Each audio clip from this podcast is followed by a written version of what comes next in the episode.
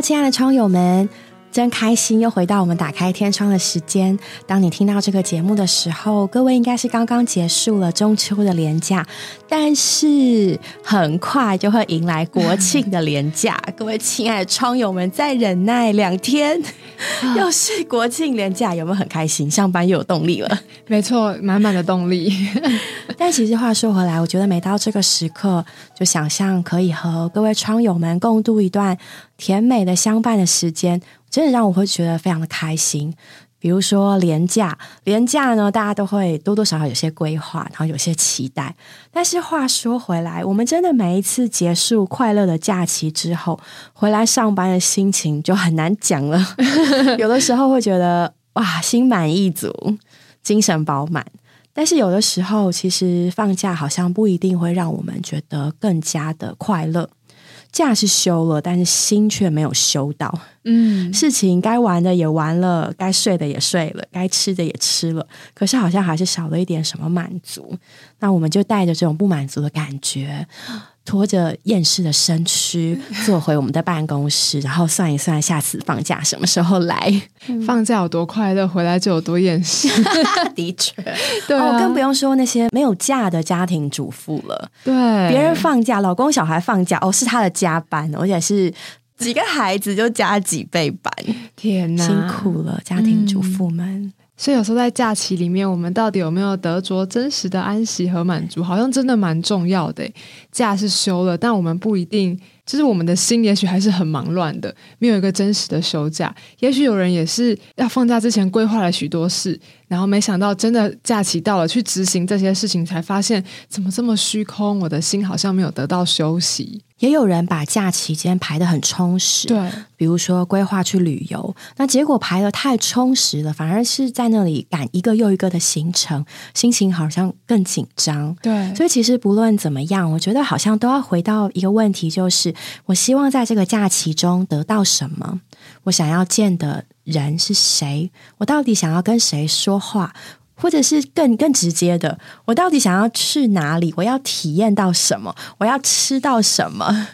那个就好像一跟零的关系。假设假设我今天真的很想吃宜兰某一个地方的某一个 葱抓饼，诶，是葱抓饼还是他们叫什么葱饼？反正就宜兰葱饼。对，那我就是那个东西可以使我满足，所以呢，也许我就应该先。以它为优先，先去吃到那个葱饼，那其他的再说。有了它，就像有了一一样，后面零都无所谓了。嗯，对啊，也许是这样。就是我是对自己这样想的，就是好，我我真的要的是什么？所以当我在规划我的假期的时候，嗯，说起来也有点惭愧，因为我也是一个妈妈嘛，也是人妻人母。嗯，所以在我的规划里面，其实。我觉得对我来说最重要的是，我希望和我的亲人、我的家人共度美好的时间。那话说回来，去儿童新乐园呢，还是去苹果店？是百货公司呢，还是出国呢？还是就留在家里的沙发上一起看一部电影？我发现对我来说，那是那是后面的零，前面的一就是我的老公跟孩子。跟他们在一起是我的一，所以有了一后面怎么零都可以，所以好像妈妈很好说话哦。好啊，你要去这里，可以我们来规划哦。老公说这个，嗯，可以我们来规划，甚至陪老公去参加聚会，我就嗯没有关系，因为我的一是他们两个人，那后面的零我觉得没有关系，随意填。对我来说，我的目的有达到，我就满足了。对，我们要知道我们真正的需要是什么，要不然难得的假期好像就会有一点的可惜。觉得我以前好像也是这样，就是很注重假期，觉得好不容易休假，当然是要排好排满，吃好吃满，相当的充实，我才会觉得我的假期有意义。所以每当要放假之前，我就会规划的非常详细，就是我今天要去哪里，要见谁，要做什么。那结束了一天之后，其实有时候。是也蛮疲惫的，可是我就会觉得我一定要有一个事情做，我才会觉得我没有浪费我的假期。但我觉得就是成家之后啊，好像会越来越注重与家人相处的时间，然后还有与另一半在一起做每一件事情的时间。有时候我就觉得，其实放假不如 就变得很宅，我不知道为什么，就结婚之后变得很宅，只想要就是早上起来。煮一杯咖啡，坐在窗边可能看个书，然后再一起出去吃个饭，回家一起下午去逛个书店，或者去看一部电影。很悠闲，也不用特别计划要做什么，反正两个人在一起就够了。我觉得这对我来说，目前的现状是非常满足，然后也很满意的一个状态。还有假期，跟喜欢的人在一起就好。简单来说，就是在一起就好。对，所以谁跟我们共度这个假期，可能往往比我们那个假期的内容，对做什么还要重要。像比如说，我们已过的星期天晚上，我们有一场那个。嗯，台大圣经研究社的烤肉，而且啊，好多人满满的挤爆了我们的会所。就是虽然很多是所谓不认识的人、不熟悉的人、新来的人，可是嗯，我觉得在主耶稣的爱里面，看到他们都觉得很可爱，嗯，好像不是直接的亲人，但是很喜乐，能够在神的家里面一起欢聚。对，所以我跟几百个人啊，我们统计数字还没出来，反正 anyway 就是。假设有一两百人吧，嗯，一起烤肉。我可能甚至不是每个人的脸都有确定的见到，更不用说说到话。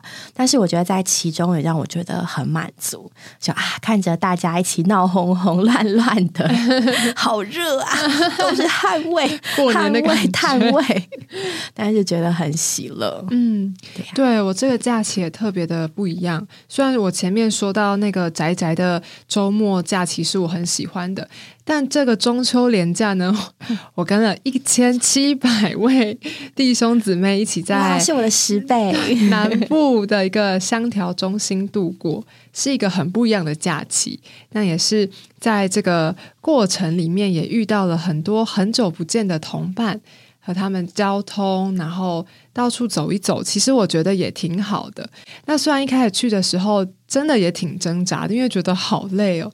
礼拜一又要马上上班，然后在这个廉价出去是特别塞车，嗯，就光我们昨天开车回来就开了五个多小时。从哪里到哪里啊？从南头到就那个中心新村到台北。哦，对，我们沿路就是这样塞塞塞。哇，虽然看起来好像并不是好像很理想的假期，但我觉得真的是跟谁在一起好重要。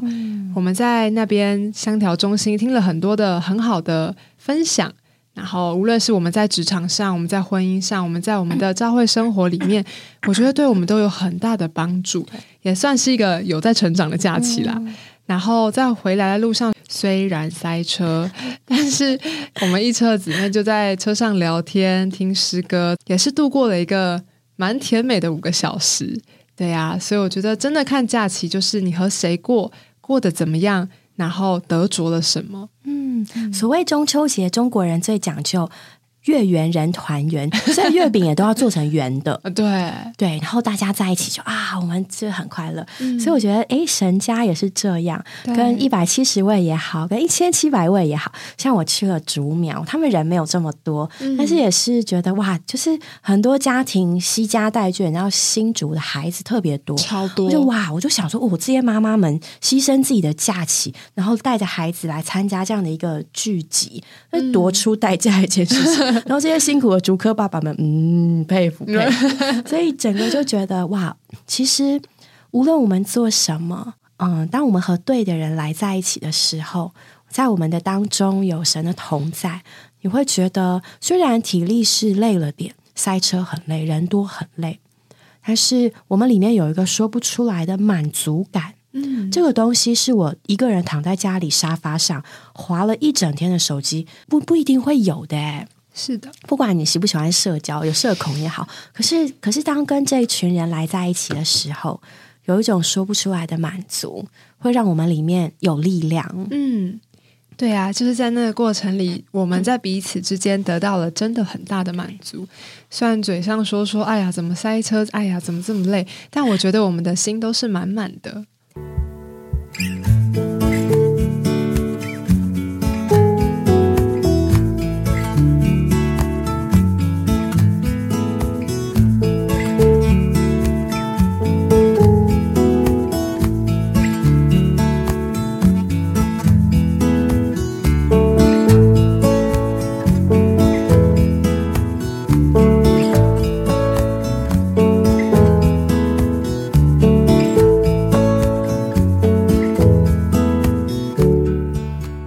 家最会觉得嗯疲惫的，可能是从一个很欢乐的场景，然后呢，隔天。哦，星期一要上班了，要工作了，回到日常的生活的轨道，然后就会觉得哦，又要面对主管了，哦，又做不完的事情，哦，天哪，我的 Excel 表了，就会觉得很心累。对这个工作来说，我们现在也是为什么休假会这么重要，就是因为我们平常上班的时候真的是太累了，马不停蹄的头脑一直在运转，好像一直在上班里面有点迷失自己。那这个假期呢，也是我们能够好好找回自己步调的一个重要的机会吧？对啊，所以我们今天想和大家分享一本非常可爱的书。这本书的绘者他是《纽约时报》超人气的专栏插画家，叫做 Brian Ray。然后他有一天问他的爸爸，已经退休的爸爸，问他说：“哎，老爸，你要对三十岁的我给什么人生的建议？我现在三十岁了。”然后他老爸对他说：“嗯。”少工作一点。于是呢，这个作者他就开始从爸爸的话开始去想说：“哦，少工作一点，那那我要干嘛？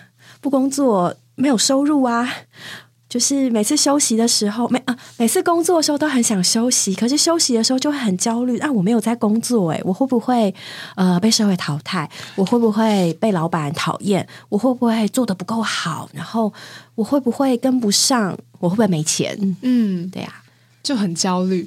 就是我们在。工作的时候也焦虑，在放假的时候也焦虑，所以刚刚这个 Brian 他就创造了一个社畜形象的死神，他从来不休假，超时工作，然后夜以继日的，他可能也爱他的工作吧，也许是这样。所以呢，当他被人资说到你需要放一年的假的时候，强迫放假，强迫放假，他很其实他第一个反应，我们啊可能是耶放假了，但是他是非常的手足无措的。他是第一个反应就是我要去哪里，我该做什么。它其实不是一本很可怕的书，它是一个蛮疗愈，然后也蛮让我们醒思我们自己人生、检视我们到底要什么，我们能够使什么使我们满足的一本可爱的绘本。嗯，作者用死神这个形象，大家可能会觉得，哎，我们怎么可以讲这个？但其实它这里是有个隐喻的。你看，我们什么东西好像都可以停下来。但是死亡不会停下来，所以换言之，它有个隐喻是死神是从不休假的。对，没有没有一个东西比死亡更限制人，也更也更如此霸道。嗯，所以他在这里就用一个反喻，啊，死神被强迫放假，所以用了一个很很有趣的这个寓意。对，然后来看看，那在这一年里面，这个强迫休息的这一位，他到底怎么样去度过他一年的时间？那故事中的主人翁，他就从手足无措，发现我什么都不会，我只会上班，我只会打卡，我只会做我该做的事情。那突然时间给我了，我要做什么？这么多空白，我该如何去填补？嗯，然后整本这个绘本蛮厚的，对，他就一个一个来讲，每一年呃每一个月份，他随着嗯季节的改变，他怎么样去开拓并且体验他的人生，丰富了他的生活。对，我觉得里面蛮可爱的，就是他当他思考他要做什么的时候，他有一份清单。这个这个清单写了非常多他想要做的事情，然后嗯，仔细一读，其实 就是我们普通人的日常。那作者一方面是展现了像黑色幽默啊，让死神堆骷髅，然后参加园游会，上健身房。交友软体，然后约会又失恋，然后上大学。那即使这个书里面的死神是没有表情的，但他生动的那个肢体有点不协调，还是蛮好笑的。对，就黑黑的一个很很突兀，就旁边都是一些活泼的大学生，然后他一个人在那里体验他的人生，就他也在体验这些他的代办事项中寻找到他以前没有发现的自己，或者是他以前 不知道原来可以活出这样子的。死神生活，对我觉得蛮可爱的。他是从一月开始，一直到就是十二月结束，就是这一本书就是讲他整整一年休假都在做什么事情。那休假前刚刚说到这个死神是社畜，只有工作嘛，没有个人家庭的生活。开始过这个休假的生活之后，他开始发现原来这么多的时间自己蛮孤单的，所以我这里面他去找了一个旅伴。就是那只鱼，他捞了一只金鱼，他捞了一只金鱼当他的旅伴。然后也在这个过程中蛮多嗯体验到蛮多有趣的事情，像是这一年好像就。也是浓缩了人的一生，对啊，园游会是热热闹闹的童年呐，忙着对抗寂寞的青少年，四处游历大量学习的中年，习惯孤独若有所悟的少年，所以都在他绘本下，然后描绘出了。人生的日常与无常，所以我们如果读完这本书，就觉得哇，好有趣哦！其实人生中有这么多值得我们体验的东西，各式各样的人事物，然后我们在人生的不同阶段都可以有不同的体会。那不过话说回来，这本书真的很宝贝，让我们觉得耶，我要好好生活。对，但是事实就是，生活中不仅有这些快乐的体验，就像大家。面对上班时的心情，也有相当的责任跟义务。对，然后那我们到底怎么样？嗯，真正的使这些成为我们往前的力量？对，因为有时候放假啊，就是休息，就是放假，不一定会有所得着。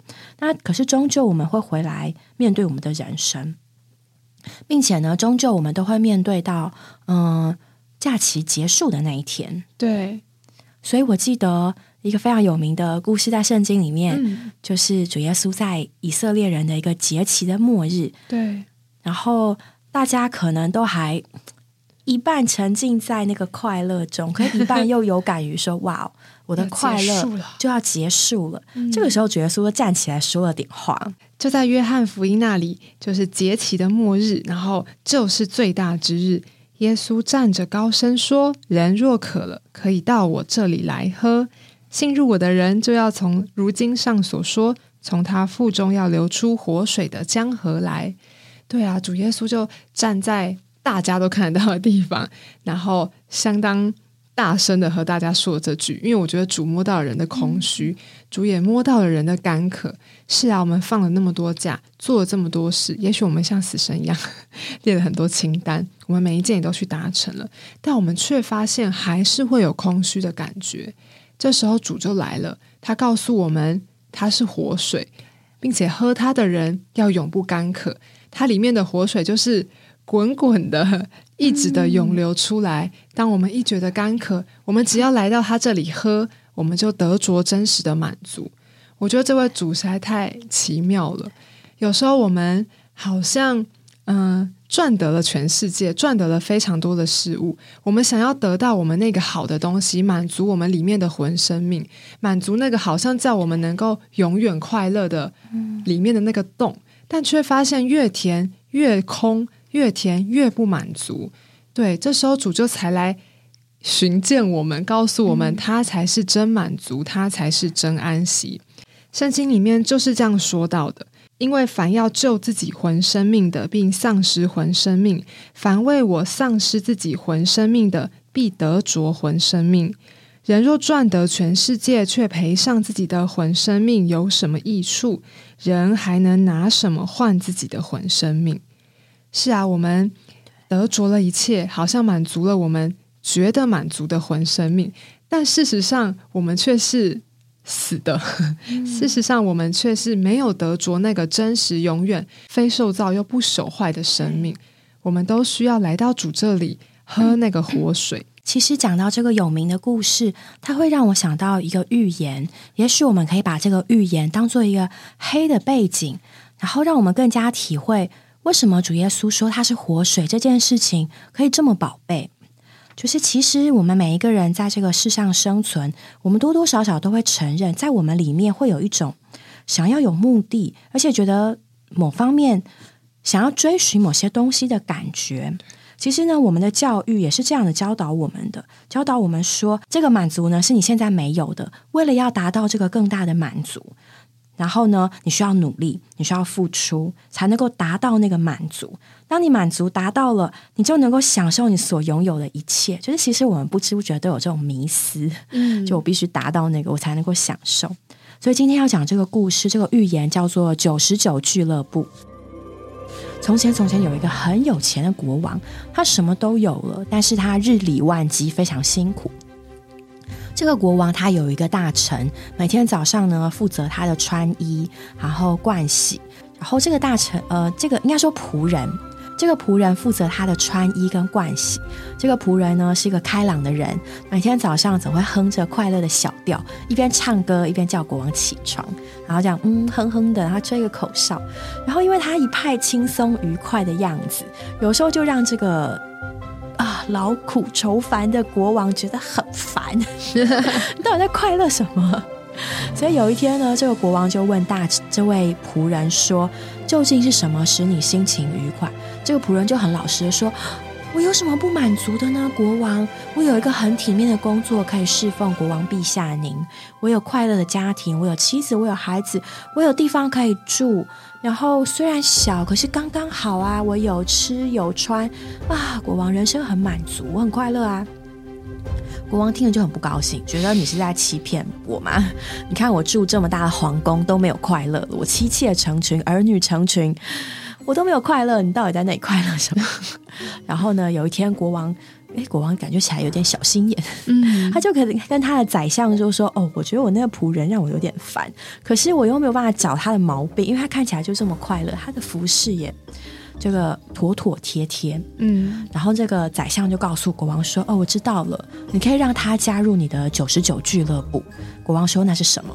然后大臣就凑近国王的耳朵边，突突突突突突突突突，告诉他：“OK。”第二天，在这个仆人的家门口，突然呢放着一袋沉甸甸的袋子。这个仆人就是：“哎，这谁放的？”然后呢，上面有一个字条写说：“忠实的人呐，幸福的人呐，这是你的礼物。”就是这是你的赏赐之类的，就是摆明了是要给这个仆人的。然后这仆人就说：“哇，真假的给我的。”他就很开心，把那个袋子哇用尽全力搬回房间，在桌上打开一看，我的天呐，里面是满满的沉甸甸的金币。然后这个仆人真是开开心到爆了，说：“ 耶，我可以换大房子了！”说：“耶，老婆，老婆，来来，你上次说你想要什么，这些都可以拿去用。”然后所以他就开始想说：“哇，这笔钱可以让我做多少多少事情？”他就开始在他的桌上开始算啊，一枚金币，两枚金币，就算算算算算，哎，怎么只有九十九枚？九十九这个数字让他觉得若有所缺，不是应该一百才完整吗？于是他从头再数了一次。他数了三次、十次，都还是九十九枚。这个仆人就心想：好吧，我就是只能拥有九十九枚金币，但是我想要有一百枚金币。于是他就开始计算：哦，一枚金币，我要我一年的收入呢，大概只有这个五十枚银币，但是一枚金币呢，要有一百枚银币。然后他还开始算，很认真的算：哦，我如果每天省下多少钱？我如果去接个外快，可以。弄多少钱？我如果请我老婆再接个手工活，然后请我小孩也去打工，就诶，我大概过了几年几年，诶，五年哦，我可能就可以赚到一枚金币，然后我就可以凑足一百枚，然后觉得很快乐。然后呢，就想好，现在开始我人生多有目标啊，我要赚一枚金币。于是他就开始每天汲汲营营，哎，那个省下来，哎，那个，然后看到有人浪费食物，就觉得很生气。你不知道那些食物可以卖多少钱吗？结果就在这个不知不觉之间，这个仆人变得操心的事情越来越多。为了他还未拥有、即将拥有的那一枚金币，他花费了他所有的心神，以及他身旁的人所有的心力，为了要得到那个还未得到、不存在的一枚金币。结果他的心情越来越沉重，也慢慢也不再唱歌了。过了几个月之后呢，这个仆人侍奉国王的时候呢。我看起来整个脸就变成苦瓜脸，国王呢就哎心里面有点得意，但是又觉得哎发生什么事情，就问他说你怎么啦？仆人就说没事没事没事。国王就说哎几个月前你还在那边唱歌啊，面露微笑。这个仆人就有点不耐烦说国王陛下，请问你到底要我做什么？尽管吩咐，就不讲话。慢慢慢慢的呢，这个仆人不仅不唱歌，他服侍国王也常常。拉着一张脸，散发着负面的情绪，嗯，所以国王终于受不了，就把他辞退。OK，好，这个预言真的是，其实还蛮蛮蛮发人深深省的。对，这个仆人手上有九十九枚金币，都是百分之百的宝物，什么都没有没有缺，没有人给他拿走什么。可是因为他想得到那一个他还未拥有的东西，他就陷入一个红萝卜的陷阱，不断的呢往前往前，好像被蒙住眼睛一样的驴子啊，不断的转，不断的转，所以他精疲力竭，脾气暴躁，无法快乐，屈就一切，为了使他鞭策他自己，为了要得到那个不存在的东西。